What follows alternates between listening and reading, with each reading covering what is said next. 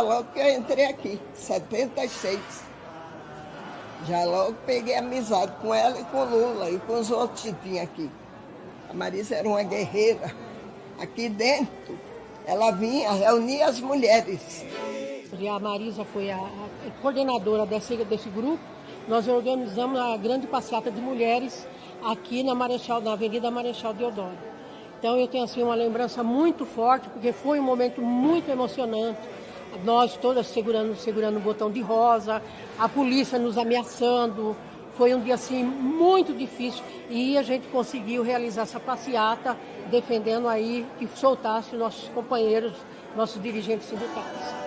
E a Marisa é isso, é sempre junto a uma mulher de luta, sabe? E por isso esse local e, e, hoje receber Marisa assim é muito triste também, mas eu tenho plena certeza que ela vai viver sempre, sempre com a gente, com as mulheres que lutam. Não foi em vão.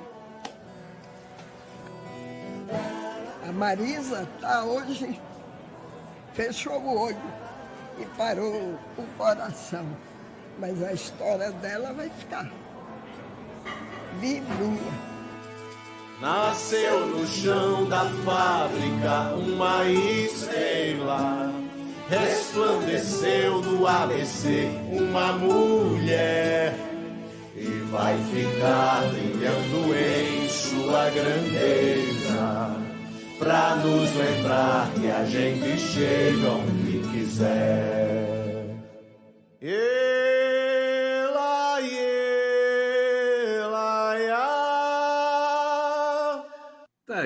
gente. Saudações democráticas, muito boa noite para vocês. Seis anos sem Dona Marisa, né?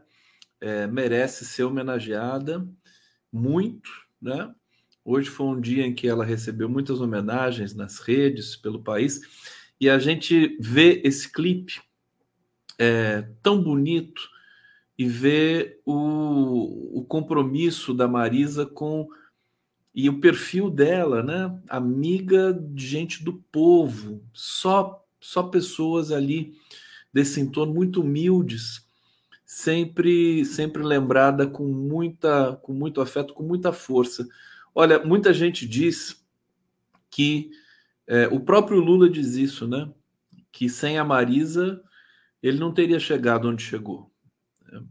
A Marisa segurou um, um, rojão ali do lado do Lula e ainda tinha que segurar, tinha que entender a, a, as viagens do Lula, né, as ausências que ele, é, enfim, tinha, tinha de, de conviver com isso, né, e criar os filhos, todos os filhos deles, que são filhos maravilhosos. A Marisa é meio Dona Lindu, viu? A Marisa também, quando a gente conversa com com Fábio, né, com o Luiz Cláudio, a gente sabe que eles têm uma formação, têm uma ética, né, é do DNA tão bonito e tem tudo a ver com a humildade. Então, fica aqui a minha homenagem. Tem, tem um texto lindo hoje no Twitter que eu vou ler para vocês é, em homenagem a Marisa Letícia. Deixa eu colocar o som aqui que a gente começa. Em respeito à Dona Marisa, seis anos. Dona Marisa deixou uh, a gente no dia 3 de fevereiro de 2017. E, e ela morreu, né, praticamente assassinada pela Lava Jato, por essa gente é, podre, né? Podre, essa gente criminosa que vai pagar o que deve ao país. Vai pagar o que deve ao país. E então eu quero saudar vocês todos que estão chegando aqui Sejam muito bem-vindos. Deixar um carinho para Dona Marisa aqui. Vocês podem deixar aqui no bate-papo. Eu vou ler, quero ler vocês aqui dizendo. Josias Azevedo, sou fã da Dona Marisa. Acho que não existe um grande homem, ser uma grande mulher. Olha só. É, deixa eu ver o que mais vocês estão falando aqui. Deixa eu pegar os, as mensagens para Dona Marisa aqui. É, Alair Padovani, Sérgio Moro acelerou a morte de Dona Marisa, mandando a PF invadir na madrugada sua casa. Olha, deixa eu, deixa eu ler para vocês. Tem, tem uma thread aqui no Twitter da minha querida amiga Nicole Briones. e ela contou um, um episódio da, da Dona Marisa, né? Que inclusive viralizou hoje aqui nas redes. Eu vou ler para vocês aqui, tá? Vamos lá, olha só, atenção, deixa eu tirar o som aqui de fundo. É, ela diz o seguinte, né? Conheci Dona Marisa em uma caminhada em 6 de agosto de 2016, auge da Lava Jato. Estávamos no Assunção, seu bairro de origem, quando uma amiga abordou preocupada e perguntou se ela achava que Lula seria preso. Eu nunca vou esquecer da resposta dela. Ela respondeu na lata, altiva, sem pensar duas vezes: ele vai ser preso, ele vai ser solto, ele vai voltar e ser presidente de novo. Porque não tem outro e vai ser ele. Né? Resposta da Marisa para Nicole. É, a Nicole diz, né? Na hora fiquei meio sem reação, não conhecia ela, fiquei sem graça, seguimos caminhando. Quando ela faleceu, quando ela faleceu, peguei a fila no sindicato para prestar uma homenagem à ex-primeira dama do Brasil. Naquele dia, Lula abraçou um por um da fila que virava quarteirão e as escadarias do prédio dos metalúrgicos do ABC. Falaram em 3 mil pessoas. Dei um abraço nele, ele não me conhecia. Em segundos contei para ele aquele episódio da caminhada. Ele deve ter me odiado diz aqui a Nicole. Acho que não, viu, Nicole? É, senti que precisava fazer. Aí ela corta para 2018. De novo no sindicato, quando fui me despedir dele antes de ser preso, repeti aquela história e de novo ele deve ter, deve ter me odiado. Nunca tem clima para esse tipo de mensagem. Em Curitiba, sempre pensava na profecia de Dona Marisa e por muitas vezes ela me movia. Era de lá que eu tirava que ele seria presidente de novo e de lá também que eu tinha certeza que não tinha outro. Em 2019, vi Lula sair da prisão e daí soube que seria questão de tempo até que ele fosse presidente de novo. Em 2023, vi Lula subir a rampa do Planalto e a profecia se cumpriu. Sei que de algum lugar ela assistiu. A gente nunca, é, a gente nunca sabe o que a vida nos reserva. Dona Marisa sabia. Que história linda, linda, linda. Aqui o, o, o Luiz Cláudio, filho do Lula, é o primeiro a comentar aqui na thread da, da Nicole dizendo muito lindo. Que coisa bonita. Né? É isso, a nossa homenagem. A gente precisa restaurar algumas coisas, né? É, revalorizar, refazer alguns caminhos. É, se a gente pensar nos caminhos que foram trilhados por Lula e Marisa lá atrás, das greves, das passeatas, né? Nós precisamos retomar essa dimensão e não ficar só na, no, no marketing, na comunicação. A gente precisa é, ter essa, essa proximidade, né? Deixa eu pegar mais alguns comentários e vamos aqui para a nossa resenha. A, a, Lima Pereira Lima Pereira está dizendo aqui: Marisa foi grande companheira. É, Ivana Melchior, Dona Marisa maravilhosa, digna. É, Edna Silva, nossa, fiquei emocionada. Deixa eu ver. ah, que mulher admirável aqui, Conceição Ribeiro. É, Ana Pimenta dizendo: o nome Marisa significa mulher poderosa. Olha, eu, eu quero e eu quero lembrar uma última coisa, né? Antes da gente ir para a resenha. Quando o Lula estava preso, no dia. Que dia que foi? Acho que foi 18, né? aniversário de um ano da morte da Marisa, eu fiz uma live em homenagem à dona Marisa, né? E essa, é, é foi, é, essa live fez com que o Lula escrevesse uma carta para mim, né? É uma das cartas que ele me escreveu, agradecendo muito, né? De eu ter trazido, né? À tona a memória de Dona Marisa. Enfim, é isso, gente. A gente tem de ter esse chip do afeto, do reconhecimento das pessoas que são, são importantes para o país. Tem uma, acho que tem uma estátua da Dona Lindu, não me lembro aonde. A Dona Marisa é uma dessas mulheres que também merecem uma homenagem dessa monta. Gente, e esse negócio, vamos falar do, do Marcos Duval, do, do Alexandre de Moraes. Olha, o Alexandre de Moraes, eu achei que ele ficou tão, tão bem aqui. Olha só, ele de Xerxes. Eu olhei essa imagem, eu, eu acho que o Alexandre de Moraes devia sair é, no Carnaval do Rio de Janeiro, né? destaque da Beija-Flor ou da Mangueira, né? Assim no carro de frente, de, caracterizado assim, né? Ele ficou perfeito porque ele tem o, o zoião grande, né? Olha só aqui, o zoião grande dele. E, e, né? Olha só, mas que coisa! Bom, é, dizem que é assim que o Bolsonaro vê o Alexandre de Moraes, né? Agora, a gente vai comentar hoje aqui, porque essa, esse episódio do Marcos Duval, esse tá parecendo nem Mato Grosso mesmo, é verdade, tá parecendo nem Mato Grosso. O, o Alexandre de Moraes, não vai implicar comigo, né? Isso, isso aqui é domínio público, tá nas redes. Não fui eu que fiz, viu, Alexandre? É, Xandão, querido, você sabe o quanto a gente é, é, gosta de você ah, e o quanto a gente fica preocupado também, porque essa, esse episódio do Marcos Duval está é, levando uma certa atenção de volta e a gente está cometendo alguns erros sim, semelhantes àqueles que nós cansamos de cometer quando o Bolsonaro estava na presidência da República, de se deixar levar por essas narrativas, né? É, é, enfim, essas narrativas espúrias, né? Que eles vão plantando na gente. Veja, tem uma. O pessoal está dizendo que ama o Xandão aqui, viu? Muito carinho sempre aqui para o Xandão. É, tem um, um, uma informação, o jornalista da Veja, que publicou a matéria com o Marcos Duval, foi assessor do Marcos Duval. É mole, né? Isso é, isso é errado. Isso tem, tem conflito de interesses aí. Mais uma vez a Veja na vanguarda do péssimo jornalismo, né? Eu, eu tinha ficado feliz, vocês sabem disso, são testemunhas disso, com essa aparição do Marcos Duval para tumultuar um pouco esse ambiente, meio que deixar o Bolsonaro encaminhado já para prisão, né? é, envolvido com mais uma dimensão da conspiração é, de golpe contra o governo, mas a, o buraco é mais embaixo. Então hoje a gente vai falar um pouco disso. Antes eu vou trazer informações aí, as últimas informações sobre essa questão do processo, né? O, o, o Alexandre de Moraes deu, deu troco, deu uma resposta para o Marcos Duval. Marcos Duval é, mudou depoimento. Ontem ele ficou na Polícia Federal acho que mais de seis horas, né?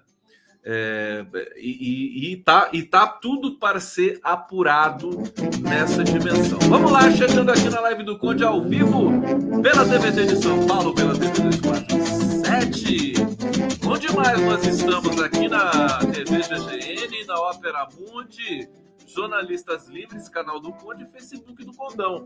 Vamos chegando aqui, se quiserem fazer um superchat aqui, não vou ficar triste não, tá? para a gente colorir um pouco esse esse nosso cenário aqui. Vamos agradecer mais uma vez aqui. Olha só, vamos lá. É hoje, é hoje, canal do Conte, cadê a TVT? Vamos com tudo. O pessoal trabalha, né? Sextou, gente, sextou. Que coisa! Ó, deixa eu tomar um gole aqui. Hoje, sabe o que eu tô tomando hoje? Sabe? Querem saber o que eu tô tomando hoje? Eu não vou falar. Hum. Hum. Que delícia. Que devo... Não, tudo bem, eu falo, eu falo. Tomando vinho. Tá? Vocês gostam de vinho? É um vinhozinho.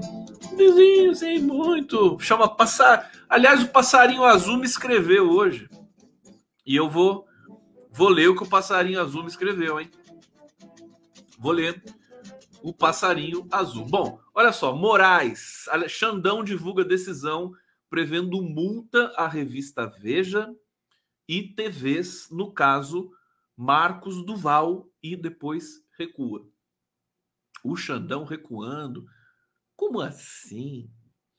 É, ao determinar a abertura de um procedimento para investigar o senador Marcos Duval, o, o Alexandre de Moraes, ministro do STF, recuou em uma determinação de multa para veículos de comunicação caso não fossem entregues as íntegras de, de entrevistas com o parlamentar. Em uma primeira versão da decisão, o ministro determinava a multa diária de 100 mil se a Veja não enviasse em até cinco dias o inteiro teor dos áudios da entrevista do senador. É, Moraes também oficiou Globo e CNN para que enviassem integralmente, no mesmo período e sob pena da mesma multa, a íntegra de quaisquer entrevistas com Duval.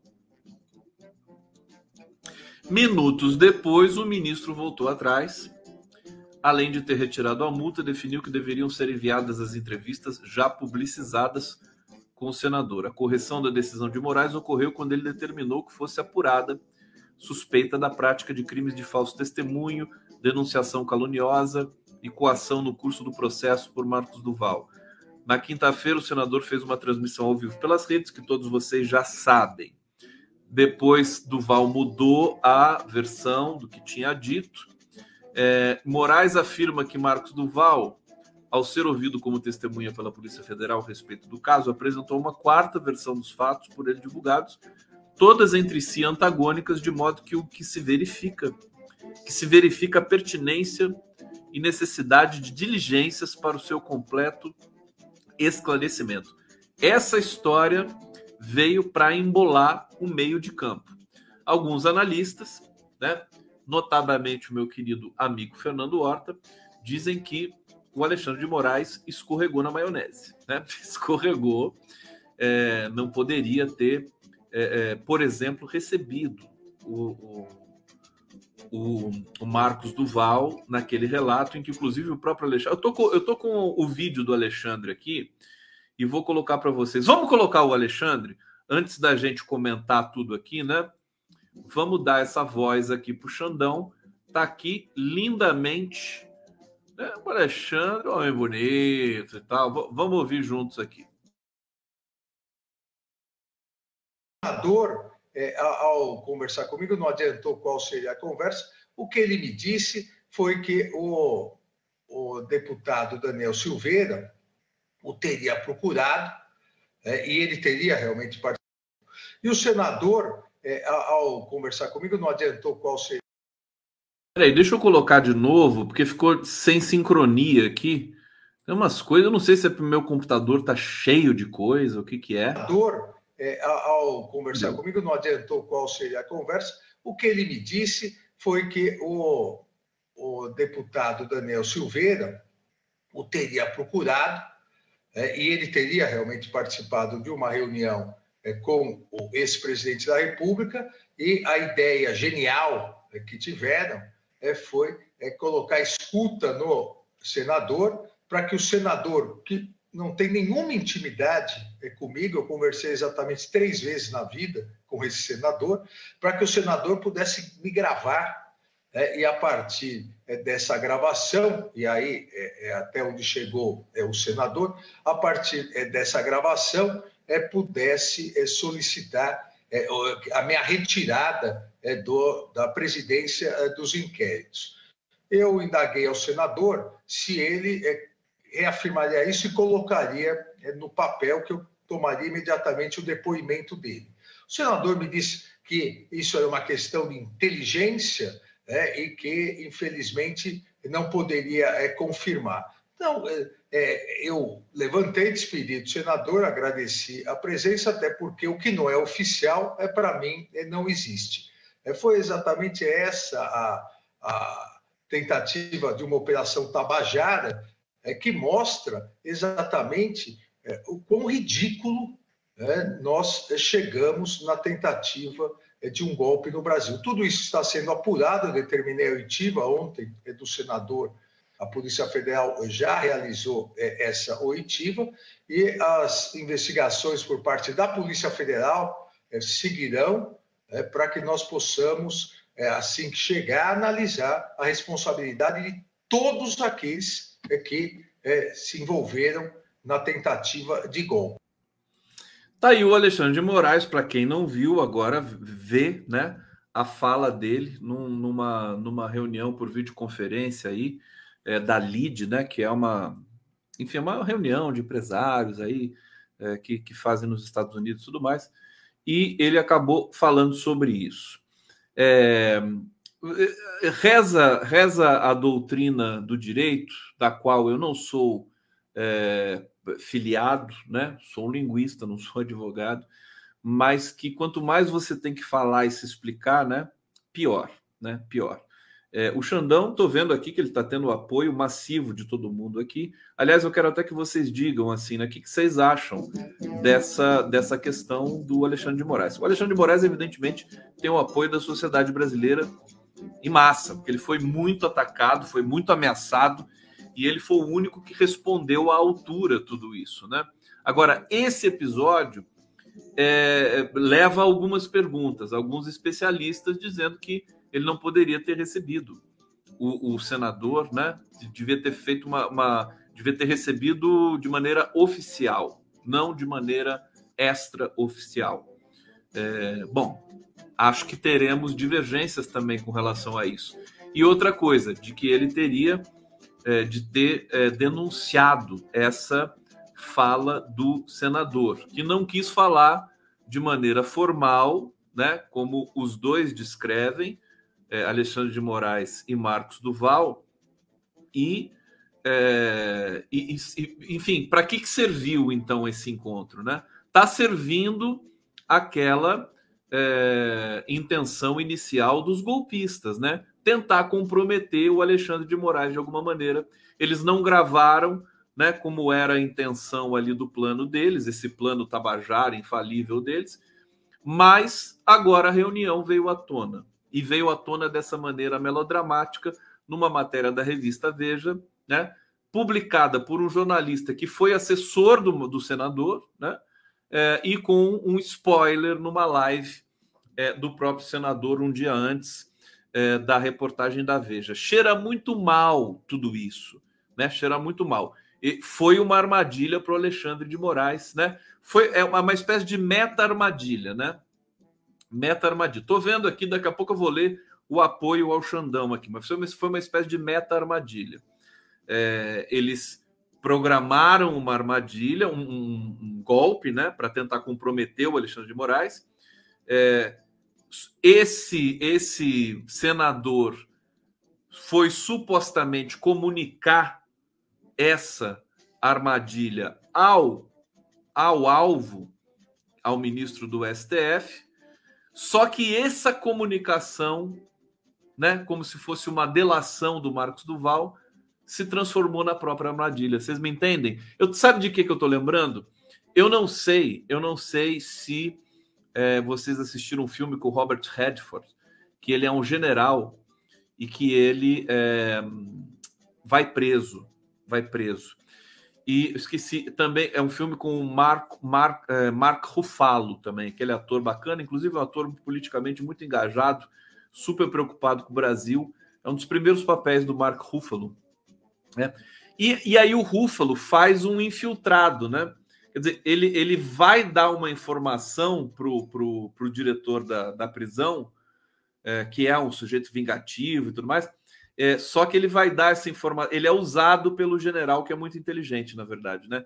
Ele, o general deixa ele saber uma informação, ele vai correndo contar para o diretor da prisão, e aí o general Robert Redford né, consegue dar, consegue fazer o que ele queria, porque ele queria que o diretor soubesse de tal ação que ele ia fazer. Sabe? Uma coisa vazada. Enfim, eu, eu acho que tem muita, muita coisa para ser explicada e o Alexandre de Moraes, além. Você vê, você vê como é que são as coisas, né? Tem gente aqui que está preocupada. Eu não, eu não tô aqui para questionar o Alexandre de Moraes. Você entendeu? Eu estou aqui para é, de fato até proteger uh, uh, a nossa uh, essa essa para não cairmos em armadilha. Não cairmos em armadilha. Oh, o Alexandre de Moraes, que é sempre tão assertivo, é, determinou multa para a CNN e para a Globo e para a Veja e depois voltou atrás imediatamente. Quer dizer, alguma coisa né, tá, é, tá complicada ali. Eu não sou pessimista. E outra coisa, é, vamos, vamos coletar. Eu conversei com muita gente, tá? Conversei com muitos juristas hoje para saber né, o que, que, tinha acontecido aí nessa, nessa questão do Moraes, o procedimento que ele usou. Então, eu estou falando não porque é da minha cabeça, mas porque é, é de, de, de opiniões de gente que entende do riscado. Bom, Vamos avançar um pouco nos relatos, porque daí a gente pode fazer a nossa, pode formular o nosso parecer diante de tudo isso, né? Marcos Duval diz que vai solicitar à PGR afastamento de Moraes de inquéritos, né? É, ele vai pedir é, que afaste o ministro do STF da relatoria dos atos antidemocráticos. Veja, eu acho que aqui está explicado, né? Por que, que o Marcos Duval fez isso, falou isso e trouxe isso à tona nesse momento. Eles não são idiotas, né? Parecem ser idiotas, mas não são idiotas. É a Operação Tabajara, mas ela é mais grave do que parece. Quer dizer, é, é, o Alexandre de Moraes está ali, é o cara implacável que está investigando os atos antidemocráticos, pode levar todo mundo para cadeia, inclusive o Bolsonaro. Né? Se ele sai dessa, dessa relatoria, né, a coisa pode mudar de figura, porque essa, essa investigação pode cair na mão do Cássio Nunes Marques, por exemplo. Bom, segundo Duval, Moraes teria mentido ao dizer que orientou a que o orientou a formalizar um depoimento sobre a reunião com o ex-deputado federal Daniel Silveira e Jair Bolsonaro, que arquitetavam um plano golpista contra a posse de Lula. Diz o Marcos Duval, abre aspas, informo que não são verídicas as recentes declarações do ministro Moraes, quando diz que me orientou uh, que as informações da reunião com Silveira e Bolsonaro fossem formalizadas. Uh, continua, estarei fazendo uma solicitação para a PGR para afastar Moraes da relatoria dos atos antidemocráticos. A verdade é que eles estão com muito medo também, né? O Daniel Silveira foi preso imediatamente, uma mais um sintoma da implacabilidade do Alexandre de Moraes, certo? Te, te, tomou uma operação de busca e apreensão também, teve o celular é, é, é, confiscado, né? E, por exemplo, o que está no celular do Daniel Silveira pode comprometer muita gente. Então, Nessas horas em que esses relatos transversais começam a, a confundir, começam a trazer muitas elucubrações e tudo mais, é bom a gente esperar um pouco, né? Que nem o caso ali do da troca de general, né? Da, do, do comportamento do Múcio, esse tipo de coisa. É, deixa eu ver aqui. O pessoal está falando aqui. O Guilherme Barbosa, quando você está forçando a barra, escolheu mal a pauta baseada no pessimismo do Fernando Horta. Querido, eu, desculpa, mas olha, eu, eu faço as minhas checagens também. O Horta é um cara que eu respeito muito, né? Mas não é só ele que está dizendo isso. Por favor, né? Eu acho que a gente precisa manter uma certa prudência, né? Eu, eu, eu, eu saí comemorando, achando que maravilhoso, ainda bem que o Marcos do chegou, só que a, a, a, outras informações vão chegando, né? E a gente vai formulando novas, novas é, leituras e novas hipóteses aqui tá bom?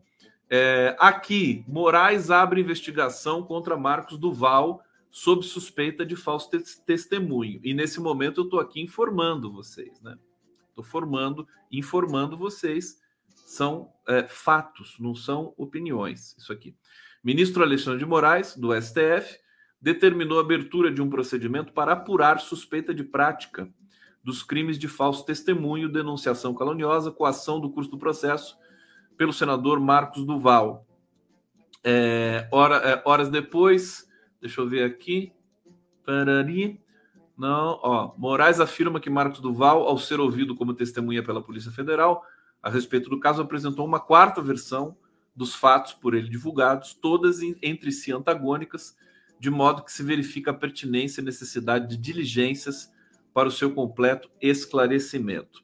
Resumo da ópera. Eu já vou, inclusive, trazer outros temas aqui para vocês. É, deixa eu ver aqui, já vou ler os superchats e os comentários. Mas é, eu, eu veja, o título da minha live é uma pergunta, né? Não é uma afirmação, né? Xandão mordeu a isca? Eu estou perguntando. Vocês podem me responder aqui do alto das vossas sapiências, né? Vocês podem me responder. Eu não sou peremptório com relação a isso. Até porque eu contra-argumentei com meu querido amigo Fernando Horta é, o seguinte: veja, naquele momento, dia 8 de dezembro, se o Alexandre de Moraes é, mandasse abrir uma apuração, né? Mandasse abrir uma apuração sobre o Marcos Duval, poderia ser perigoso, poderia ser uma outra crise, né? Ainda era governo Bolsonaro, né? A gente poderia ter desdobramentos é, é, fora de controle naquele momento.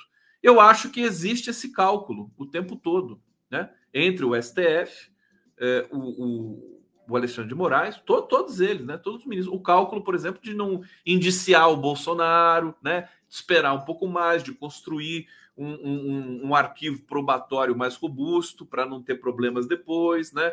Com a defesa, né? Com, com questionamentos aqui e ali. Então, eu acho que esse episódio eh, requer muita atenção nesse momento. Eh, e eu vou aproveitar e vou ler o que o passarinho azul me mandou aqui Antes de antes eu vou ler os comentários de vocês, né? Vocês estão é, absolutamente torcendo pelo, pelo Alexandre de Moraes. Eu também tô, também tô. Deixa eu ver aqui. Rita de Cássia Luiz, Marcos Duval Pilantra. Vi a entrevista dele na, na GN, na Globo News. Colocou o Dino na história. Eles fizeram tudo para tumultuar o governo. Pois é, por isso que eu estou dizendo que pode ser algo perigoso. Né? É, aqui, Marcos Mouta, Xandão mordeu a isca. Quem, quem acha que mordeu, que não mordeu? O Roberto Donadon, claro que não. Tá aqui, a última Fortaleza é o filme que eu estava dizendo aqui. Cesar Vieira, espertíssimo aqui. Obrigado, direção. Rod Lurie, elenco. Robert Redford, James Gandolfini, Mark Ruffalo. Obrigado, obrigado, obrigado, obrigado, obrigado. Ah, isso mesmo. Deixa eu ver aqui, porque tem super chat para gente ler. Obrigado, Marina Trindade. Super sticker aqui. André Muniz eles não essa inteligência para uma mera armadilha. Uh, tá meio truncado, mas tá lido o seu comentário aqui, meu querido André Muniz. É, então, vocês acham? É, é portanto, o, o, o Moraes não é infalível, gente. A gente tem que tomar cuidado de não é, endeusar o Alexandre de Moraes também. Inclusive, o Alexandre de Moraes de Xerxes aqui, é justamente para a gente não fazer isso com ele, né? É, é uma piada, é um meme, né? É muito simpático e tudo mais, mas é para não fazer isso, né? Para não colocar ele no altar do infalível mais. É o cara, é o cara mais, né? É, pica das galáxias nesse momento no Brasil, mas a gente, é como dizia minha avó, não, não coloque todos os ovos na mesma cesta. Né? Aliás, minha avó dizia assim: não ponha todos os ovos na mesma cesta. Afinal de contas, você não põe ovos porque você não é uma galinha, né? Palavra tem para mim. Bom, vamos lá. Vocês estão aí reclamando. Vocês reclamam de tudo também, hein? Que coisa! Gente reclamona. Ah, não, pode falar mal do Alexandre de Moraes. Não, ninguém tá falando mal. Estamos aqui protegendo nosso patrimônio aqui, que é o Alexandre de Moraes, nossa né, patrimônio, nossa reserva ética, né? O Alexandre de Moraes. Vou dar uma vinheta para vocês se acalmarem um pouco. Vai, toma aí o um feijão puro para vocês aqui. A gente come só feijão puro, feijão puro, feijão puro, feijão puro, feijão puro, feijão puro, feijão puro, feijão puro, feijão puro. E a gente não come um taquinho de carne. Vamos, vamos fazer músicas agora pro Xandão, serenata, né? Xandão, Xandão, né? O Xandão, eu me lembro muito bem, aquela coisa, né? Olha só, vocês, e, aí, aí é o seguinte: o, o, Horta tá puto da vida mesmo, né?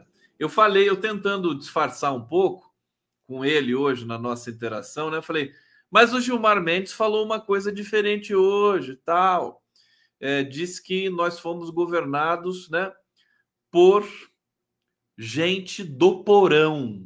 Né? Gilmar Mendes falando sobre o complô golpista. O Lewandowski também deu declarações, declarações que eu já vou trazer para vocês aqui, né? É, Gilmar Mendes disse: mostra que a gente estava sendo governado por uma gente do porão, ligada às milícias do Rio de Janeiro. É, é, isso. Aí eu falei isso pro Horta, falei, tá vendo? Ó, o Gilmar Mendes está dizendo uma coisa interessante. Ele falou: não, não pode falar isso também. O Horta está indignado. Não pode falar. É, por quê? Bom, os juízes têm que. Eles não podem ficar nessa onda de tweet, né? Eu acho que é isso que o Horta está querendo dizer ali, né? Não pode ficar nessa coisa de ficar tweetando, né? Tempo todo falando. A Rosa Weber, Rosa Weber, ela tem um comportamento. Eu, eu sou, eu, eu, conheço uma ultra amiga, talvez a melhor amiga da Rosa Weber, é, e ela me disse que a, a, ela me disse não, ela me disse, mas isso é comprovado. A Rosa Weber não dá entrevista. Você nunca vai ver a Rosa Weber dando entrevista. Ela é avessa, ela tem né? Ela tem um, um princípio de não dar entrevista. Só na reabertura do STF passou ali o pessoal da Globo News, tá? ela deu um, deu um tchauzinho ali, falou uma coisinha, mas ela não dá entrevista. Então acho que a gente tem um pouco isso também. Vamos trabalhar mais e falar menos, né? O Lula dizia isso, né? Vamos trabalhar mais e falar menos. Quando começa a falar muito, começa a ficar perigoso. Falar é preciso, o discurso é necessário, né? O direito também se produz através do discurso, a justiça, né? A política, mas num certo sentido, eu acho que a gente está um pouco intoxicado com tudo isso e, e comprando algumas é, é, armadilhas arapucas, né? Algumas arapucas é, do bolsonarismo, tá? É, vamos lá, vamos avançar aqui no nosso tema. Bom, Gilmar Mendes disse isso. É, aqui na sequência, vamos, vamos passar para o tema dos, dos golpistas, né? Tem, tem um dado aqui importante para vocês, para a gente, inclusive, destacar que eles não eram só vândalos e, e depredadores, mas eram bandidos e ladrões também, né? Olha só isso aqui, gente. Golpistas depre depredaram um item do STF a cada oito segundos, em um total de 576 peças, né? O tribunal elencou 576 objetos danificados ou destruídos, prejuízo chega a 5,9 milhões. O meu, o seu, o nosso dinheiro, né? Que esses, que esses é, bandidos, né? Bandidos travestidos de trabalho, sei lá, né, travestidos de é, manifestantes, né, fizeram com o país, né. Durante pouco mais de uma hora de invasão, vândalos atingiram ao menos um item do prédio a cada oito segundos. A área técnica do tribunal elencou 576 objetos danificados. Uma viatura foi arruinada. O Toyota Hilux é o único bem que estava assegurado no valor de 94 mil mostra o documento. Os prejuízos totais apurados até agora no STF chegam a 5 milhões 923 mil reais. E nós vamos deixar isso assim por isso mesmo? É? Vamos deixar por isso mesmo? Não, não vamos deixar. Vamos deixar, vamos lutar para reverter esse, esse estado de coisas aqui. Bom, notícia excelente.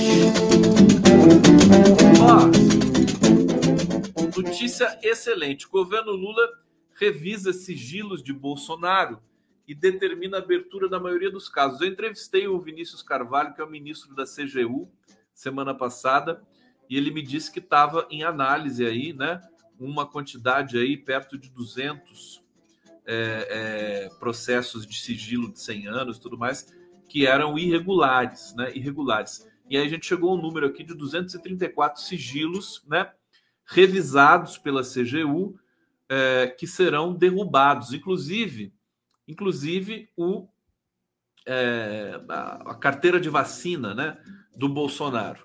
Entre os casos estão as entradas dos filhos do ex-presidente Bolsonaro no Palácio do Planalto, processo disciplinar que inocentou o Pazuello é, por participar de um ato político, né? Caso do cartão de vacinação do Bolsonaro, não tem ainda uma decisão tomada. Eu, eu, tinha lido que já tinham é, também colocado carteira de vacinação do Bolsonaro no bolo, né? Daquilo que deveria ser publicizado, divulgado. É, abre aspas a, a, palavra aqui do Vinícius Carvalho, ministro da CGU. Ele envolve é, reflexões importantes. Há uma dimensão sobre a privacidade que não pode ser deixada de lado, diz o ministro da CGU sobre o cartão de vacinação. Está aqui, está explicado, né?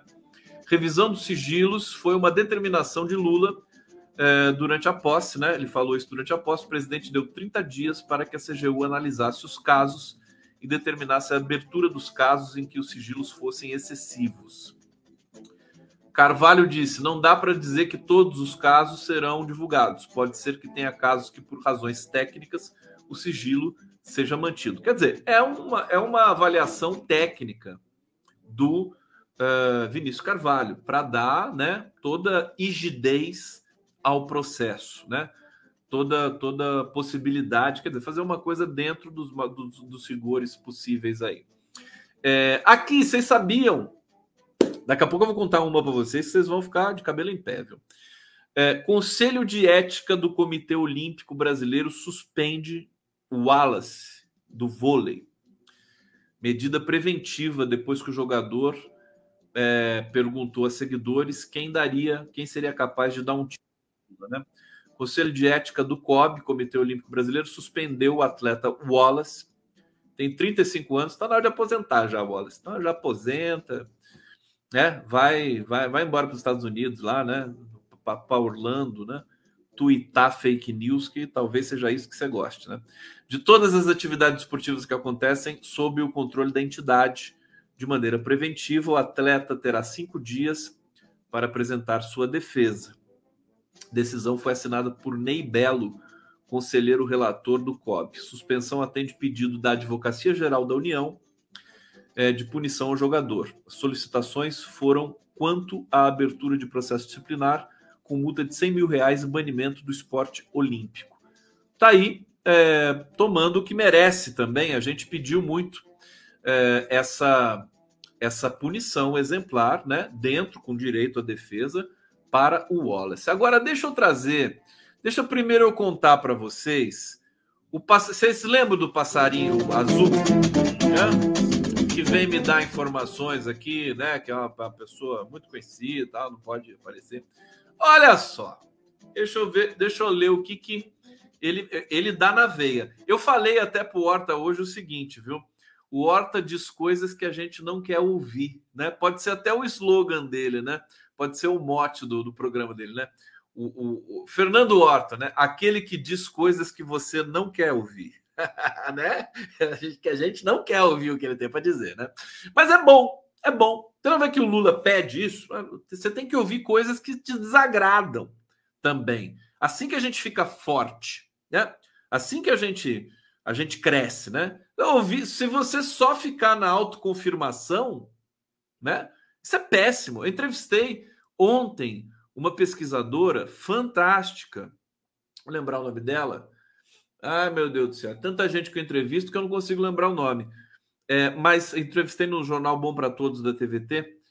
Como é que é o nome dela? Uau, uau, uau, uau. Vou, não vou lembrar.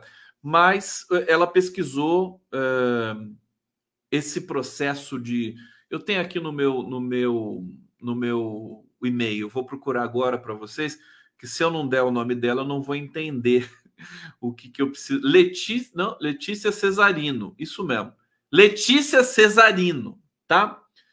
É, ela publicou o livro O Mundo do Avesso, Verdade Política na Era Digital, é o livro estuda o ecossistema de que retroalimenta o negacionismo e o extremismo. O livro é maravilhoso, viu? O livro é muito bom. E ela né, é tão boa ou melhor ainda que o livro. Claro que é melhor que o livro, né? Sempre assim, né? As pessoas são melhores do que os produtos que elas produzem. Agora, ela diz que é, é essa coisa autoconfirmatória, né, que gera as bolhas e tudo mais, e a gente está sempre nesse nesse meio-fio, nesse, nessa corda bamba, né? É perigoso, você perde a objetividade, você perde a lucidez. Você tem que ser, né? Democracia e debate público implicam em contraditório, que é a técnica do Lula para montar o governo. Bota lá Simone Tebet com Haddad para realmente clicar um com o outro, né? Para dali sair algum tipo de síntese, algum tipo de política mais robusta para a população. É assim que funciona. Eu não tenho dúvida disso, né? Então, eu, eu prefiro realmente ouvir coisas desagradáveis, né, que, que possam, inclusive, é, é, vir contra a minha intuição ou com a minha percepção, é, para que eu possa ponderar em cima disso. É assim. A esquerda é assim, né? Quem não é assim? O que a esquerda não pode ser é como a direita, só aceitar um discurso, né? Aí é extremismo. Nós não podemos ser assim. Então, eu vejo, eu entendo que nós temos uma tendência de afunilar, de querer coisas boas, né? Ah, viva Lula, viva o governo tal, mas é importante que a gente é, tenha é, o, o, a mínima noção né, de produzir o contraditório. Deixa eu ver aqui, porque ele, ele comenta aqui, deixa eu ver do que, que o passarinho azul comenta. É, ele se agarra aqui e ali, mas o terreno ainda é muito instável Tá falando do Lula, hein? Tá falando do Lula. Ele diz o seguinte: vou começar aqui.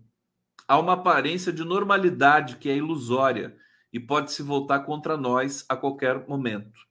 Sinceramente, se me perguntassem como está a moral do governo Lula, eu diria frágil. Ele diz: ele se agarra aqui e ali, mas o terreno ainda é muito instável. Instável não só pelos detritos do Bolsonaro, é, mas pela própria decadência da esquerda. Né? Vamos ter humildade aqui um pouquinho, né? E estamos decadentes, e ele se coloca também no papel do. Né? Ele- ele se identifica como esquerda, né? Estamos decadentes, lentos, sonolentos, medrosos, com pouca definição, raras atitudes construtivas. A bola está conosco e parece que todos que, que o que todos temem é o ataque do centroavante que já saiu do campo. Foi retirado. E não um ataque do governo. Os bolsonaristas e a elite deveriam temer o Lula. Deveriam estar morrendo de medo do Lula. Mas não, estão ridicularizando o governo, desacreditando, invertendo com maestria criminosa toda e qualquer iniciativa positiva em algo retrógrado, velho, que, segundo eles, vai levar o Brasil a retroceder décadas. Por isso, a fala do, do Fernando Horta, ele assistiu a live, né, sobre resultados na economia, me parece um alerta correto. Né? O que, que o Horta falou? É, vamos ver os resultados da economia. Se não tiver resultado, se não der para aprovar reforma, se as coisas ficarem truncadas, nós teremos problemas. Eu, eu não tenho dúvida. Eu não tenho dúvida de que nós vamos ter bons resultados na economia. Né? Eu confio muito nisso. É, aqui. E aí, eu quero mostrar para vocês o seguinte: sabem, sabe, deixa, deixa eu ler vocês primeiro, vai. Deixa eu ler vocês primeiro. Vamos lá, vamos lá. É, vale tudo, inclusive nada, né? Tui, Tusa Cavalcante, Conde, não tem nada a ver com contraditório se ele for inconsequente. É, Flávia está dizendo, o Abílio Diniz está com medo, está com medo do imposto Hollywood, né? É, Conde, Gene- Genaro Carleial, Conde, sua manchete de hoje é totalmente errada. Bom, tudo bem. É, é, aqui, Adri, Adri, que vídeo esse do Lulão? Que vídeo? Será que foi o que eu, que eu abri aqui? Deixa eu ver, deixa eu ver. A pessoa não gostou da, da Lila Alves. Não, credo, quem escreveu isso? Tá bem escrito, hein, gente? A pessoa escreve bem o meu passarinho passarinho é, azul, né? Decadente depois de tanta luta e vitórias. Aqui a gente precisa ter um chip a mais, né, para falar da esquerda, porque a gente precisa atualizar algumas coisas. A gente ainda não consegue. A gente está tá perdendo alguns campos importantes ainda. Nós vencemos, é bom falar que vencemos, vitória maiúscula, fantástica. É, mas nós precisamos. Você vê a montagem do governo como foi polêmica? Por exemplo, coisas também discutíveis, né? Tá? Se vocês são tão, são tão é, é, é, ortodoxos assim, então me digam o seguinte: vocês aí que estão dizendo que é, a esquerda está maravilhosa, nomear ministros do União Brasil, tudo bem para vocês? Do PSD? É isso que causa curto-circuito às vezes, né? Ou vocês estão vocês estão criticando? Vocês entendem a- a- o pragmatismo disso? Entendem o pragmatismo de apoiar o Arthur Lira? O Lula apoiou o Arthur Lira. Ninguém vai contestar? Vocês, vocês são o Arthur Lira desde criancinha? Veja, eu estou dizendo isso por quê? Porque as coisas não são tão simples, né?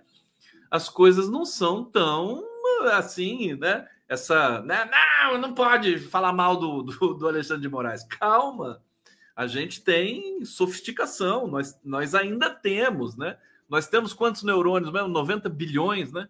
Então, vamos usar um pouco esses caras, né? Gente, agora, isso aqui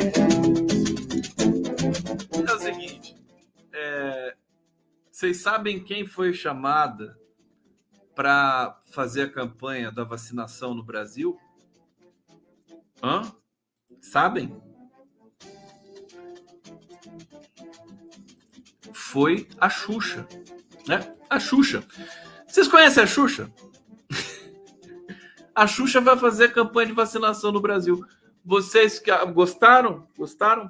Olha, é, se for, se for para mobilizar as crianças, acho que a Xuxa está um pouquinho velha para fazer esse papel, viu? Né? Eu acho que os baixinhos que lembram da Xuxa já estão tudo com 50 anos hoje. Como é que vai? Só se for vacinação de adulto, né? A vacinação de adulto, A Xuxa vai fazer é, pro- propaganda vacinação de adulto. E outra coisa, a Xuxa vai receber cachê para fazer essa campanha? Não, eu só estou perguntando, tá, gente? O Lula pediu para pressionar, para cobrar. Eu estou aqui pressionando, perguntando. Cadê o Zé Gotinha? Não sei o que, que o Zé Gotinha vai pensar da Xuxa, né? Fazendo campanha de vacina. Mas existe um deslumbramento assim, é, é, absolutamente né, estratosférico. Aí você vê, a esquerda gosta da Globo e vai atrás da Xuxa. Então, aí, aí eu quero saber de vocês aí, tão ortodoxos, né? Esquerdistas militantes aí, somos todos, né? Mas essas questões contraditórias que vão aparecendo no nosso horizonte, né? Temos de ter repertório, temos de ter repertório para é, transitar entre tantas, tantas e tantas contradições que fazem parte da vida. Né?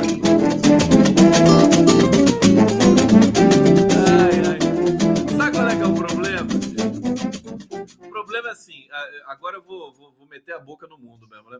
A, a, a mídia chamada independente, né? A, a gente criou, eu faço parte disso, né? Mas a gente criou é, no, no nosso ecossistema muito modesto, né? A gente, a gente atinge, a, ge- a gente tem uma limitação, né? Na nossa, na nossa difusão, mas a gente gosta de eh, extremismos também, né? São o extremismo da direita acaba eh, afetando um pouco também a nossa engenharia do discurso. E aí o que acontece, né? As notícias que chamam mais atenção, que dão mais cliques, né? As opiniões, os enunciados, né? A gente acaba entrando nessa onda algorítmica, né? Também e produzindo, produzindo é, uma infinidade de clichês e lugares comuns. Eu sempre fui, sempre disse isso para vocês, sempre, né? Eu quero um é, internauta, um coletivo de espírito crítico, né? sempre. Eu não estou aqui para doutrinar ninguém, né? É espírito crítico, liberdade, né? Saber se mover, não importa se você concorda comigo ou não, mas saber transitar no mundo do sentido, não ser feito de tonto por uma empresa, não ser feito de tonto por um veículo, sabe, de comunicação, é você ter maioridade, emancipação, soberania intelectual e não ficar nessa nessa jogada. O Nassif de, denuncia muito isso. Movimentos de manada, vai todo mundo lá, vai todo mundo cá. Aí, quando a gente precisa criticar uma coisa, por exemplo, essa, essa, essas questões polêmicas são sempre muito é, proeminentes nessa discussão. Glenn Greenwald, quiseram fazer do Glenn Greenwald um herói quando ele trouxe a questão da Vaza Jato. Todo mundo falou, não podia falar nada do Glenn. Aí hoje está numa situação que já todo mundo desconfia. As pessoas mudam. Também tem essa. Pessoa pode ser um dia, ela pode ser fantástica. No outro dia, ela pode ser horrorosa. Né? É isso. Então, eu acho que a gente, né, tudo, tudo é, que a gente é, precisa nesse momento é, é, deixar a nossa capacidade cognitiva, a nossa capacidade de leitura mais forte. Esse que é o, o, o, a grande questão, né? Nós precisamos ser leitores robustos, sabe? De, de, não leitores, não é só a questão. Estou usando a metáfora aqui, né? Que o, Valdemar da Costa Neto também disse que usou metáfora, né? Mas ler não é só ler texto, é ler o mundo, é ler, é ler o, os programas, as coisas, os discursos, né? Os fragmentos que estão por aí. Olha, então é isso. Eu peço sempre aqui, reitero e provavelmente, né, depois dessa experiência de hoje aqui, em que há, há muita sensibilidade para se analisar o que está acontecendo, por exemplo, com o Alexandre de Moraes, né, é, a gente é, vou, vou, vou, reiterar muito mais, com muito mais, muito mais contundência, a necessidade de todos nós aqui termos espírito crítico. Eu sei que a live do Conte é para descontrair, é para você dormir, você ficar lá, né, falar um monte de besteira que eu falo que vocês gostam de ouvir e tal, mas às vezes a gente precisa pegar, pegar pesado, pegar pesado com é, é, as, as leituras de mundo e de política. Bom, Tá bom por hoje? Sextou. Vocês sabem quem que, quem, o que, que vai ser o Prerrogativas de amanhã? Deixa eu aqui fazer essa propaganda para vocês, que eu vou receber esse, essas duas figuras fantásticas, Simone de Camargo, Camilo Vanucci. Eles escreveram um livro, Fome, a Terra é Plena. Um livro fantástico. Deixa eu ver onde é que está aqui. Eu deletei, eu deletei aqui a, a capa do livro. É, é um livro de dupla face. Deixa eu ver se está aqui. É, que eu coloco para vocês. Deixa eu ver onde é que está você. Onde é que está você? Calma, calma. Aqui, ó. Esse livro, né? Fome, como enfrentar a maior das violências. É, a Terra é plena. São dois livros. O livro da fome é feito em preto e branco, né? E o livro A Terra é Plena é colorido. É uma publicação linda, grande, né? E são duas capas, né? Você vira ele, ele vira outra capa. Eu vou, vou receber o livro, depois eu pedi para o Camilo Vanuc, mas é, é, um trabalho fantástico, eles vão falar, né? É, o que, que significa? Eles estão dando dicas, né? É, indicações. A Simone de Camargo, ela, ela é especialista em agroecologia, ela tem uma experiência muito bacana de agroecologia. Então, para você combater a fome, não é só você levar comida industrializada né, para as pessoas que estão passando fome, senão no momento de emergência, mas você precisa construir a possibilidade dessas pessoas se reconectarem com a terra, voltarem a plantar, fazer suas hortas no meio das árvores, né, sem, sem querer fazer monoculturas né, que, que, que desgastam a terra, que tiram a capacidade da terra ser produtiva e fértil. Então, é, é combate à fome envolve muitas coisas, né? E, e, essa conversa de amanhã vai ser muito legal. Convido vocês, 11h30 da manhã. Prerrogativas! É ou não é? Então, resumindo, vocês curtiram a Xuxa fazendo campanha da vacina? Beleza, vamos lá. Baixinho, vai lá, baixinho. Vacina esse braço, baixinho. Ó, vamos terminar terminar com a Marisa Letícia de novo, hein? Vou colocar a Marisa Letícia aqui na tela para vocês. Beijo para vocês, até amanhã. Bom fim de semana, juízo. Não bebam, não fumem e podem namorar que eu deixo, tá bom?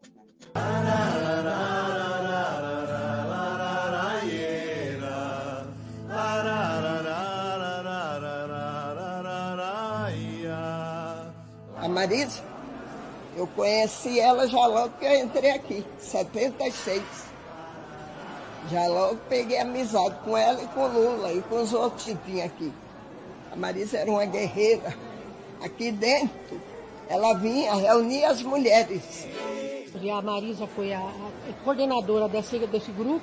Nós organizamos a grande passeata de mulheres aqui na Marechal, na Avenida Marechal Deodoro. Então eu tenho assim uma lembrança muito forte, porque foi um momento muito emocionante nós todas segurando, segurando o botão de rosa, a polícia nos ameaçando. Foi um dia assim muito difícil e a gente conseguiu realizar essa passeata defendendo aí que soltasse nossos companheiros, nossos dirigentes sindicais. E a Marisa é isso, é sempre junto a uma mulher de luta, sabe? E por isso esse local e, e, hoje receber Marisa assim é muito triste também, mas eu tenho plena certeza que ela vai viver sempre, sempre com a gente, com as mulheres que lutam. Não foi em vão. A Marisa está hoje, fechou o olho e parou o coração. Mas a história dela vai ficar vivinha. Nasceu no chão da fábrica uma estrela. Resplandeceu do ABC uma mulher. E vai ficar brilhando em sua grandeza. Pra nos lembrar que a gente chega onde quiser. Yeah.